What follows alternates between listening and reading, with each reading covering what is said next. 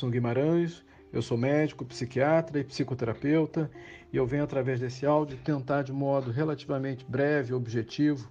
a pedido da professora Jurema Dantas, discorrer sobre a minha experiência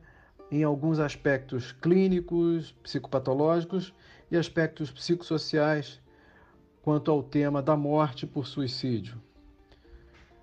Talvez possa começar dizendo que já é sabido há muito tempo em saúde mental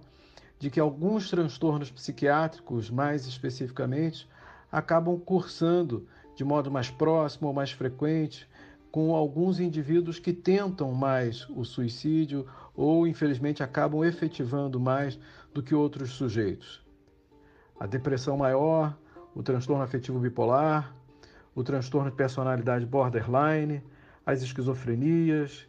e o uso abusivo de substâncias são os diagnósticos que mais frequentemente acabamos por encontrar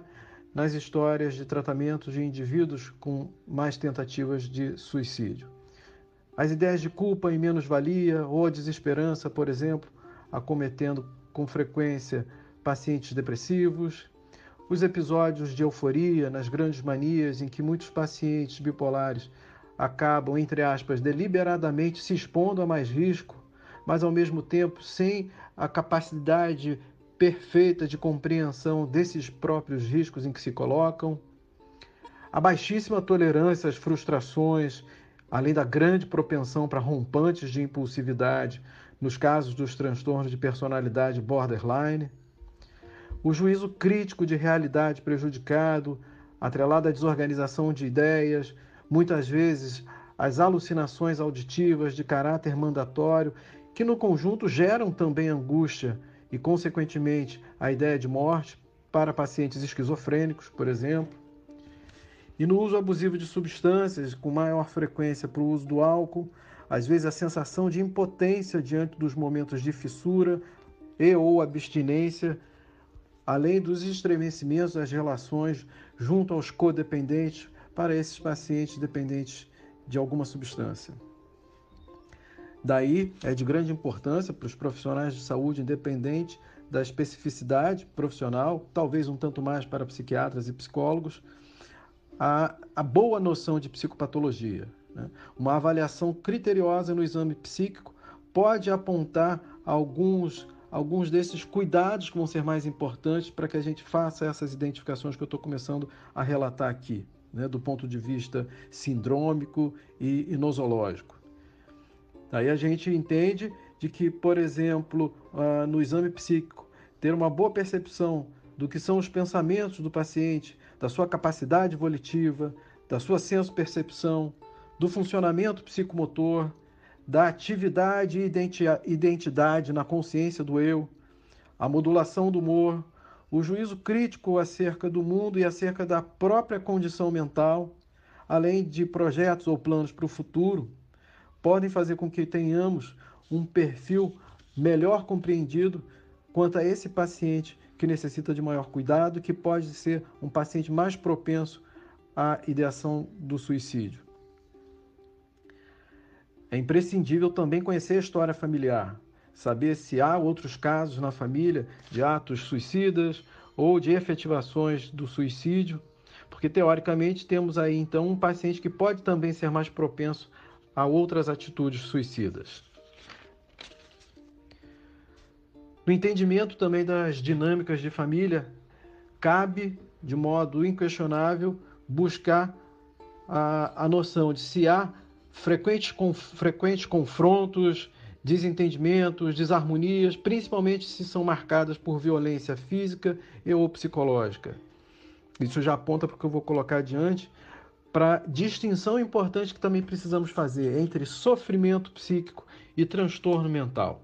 É lógico que em alguma dessas condições clínicas que eu citei há pouco, né, na bipolaridade, nas depressões maiores, nas, nos transtornos de personalidade, é, independente do diagnóstico que possa ser firmado,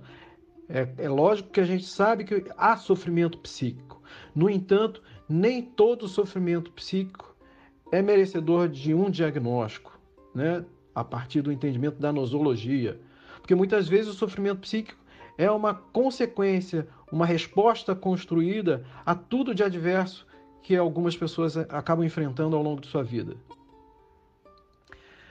Dependendo das circunstâncias presentes, né, de eventos adversos, como eu estou colocando, dessa história de vida, o sofrimento é um caminho inevitável, ou quase inevitável, por ser uma reação pertinente à fragilidade humana. Daí não seria legítimo, vamos pensar, que alguém cogitasse a morte, se, por exemplo, é um adolescente que sofre bullying na escola durante anos. Não seria legítimo pensar em morte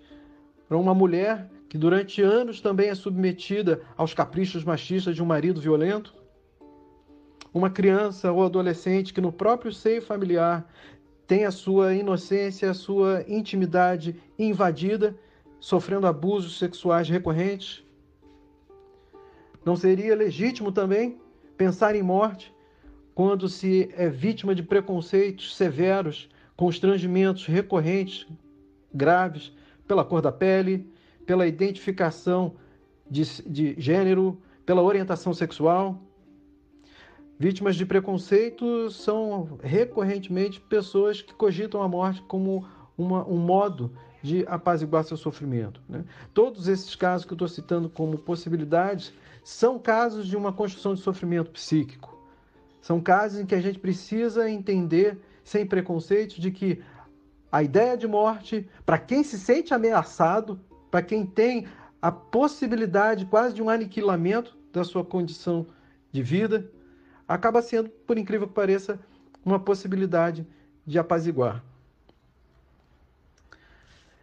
Daí é importante que tenhamos sempre, de um modo humilde, honesto, verdadeiramente interessado, um direcionamento para histórias de vida, né? para entendermos se de fato acaba havendo legitimidade na ideia de suicídio como uma alternativa para quem até então não via, não se sentia em qualquer alternativa viável para para maior qualidade de vida. Desse jeito, a gente pode conseguir pactuar com alguns dos sujeitos que nos buscam ou que esperam ser buscados algum tipo de acolhimento. É de enorme pertinência que entendamos as adversidades do momento político também atual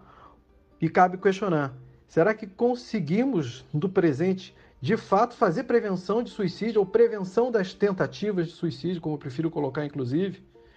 Se temos um momento tão delicado, tão complicado, em que se estimula o porte de armas de fogo, em que se estimula o maior uso de venenos na agricultura, em que se estimula a agressão às diversidades cidadãs, ao menosprezo pelo serviço público sério de qualidade, na saúde, na educação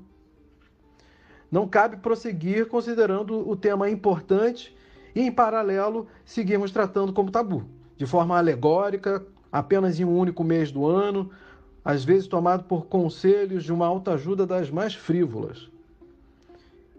É necessário entendermos que todo esse entorno psicossocial, cultural, político é mais do que pertinente para que a gente não faça apenas identificação diagnóstica a gente precisa estar atento a entender histórias de vida e seus sofrimentos como respostas inerentes à normalidade da fragilidade humana. Porque talvez assim a gente consiga propor ressignificar vidas, buscar potências, buscar novas ideias e, quem sabe, possibilitar a, a um sujeito de frente de nós numa proposta de cuidado, de acolhimento e de tratamento. Talvez assim a gente consiga possibilitar pelo menos mais um dia de vida.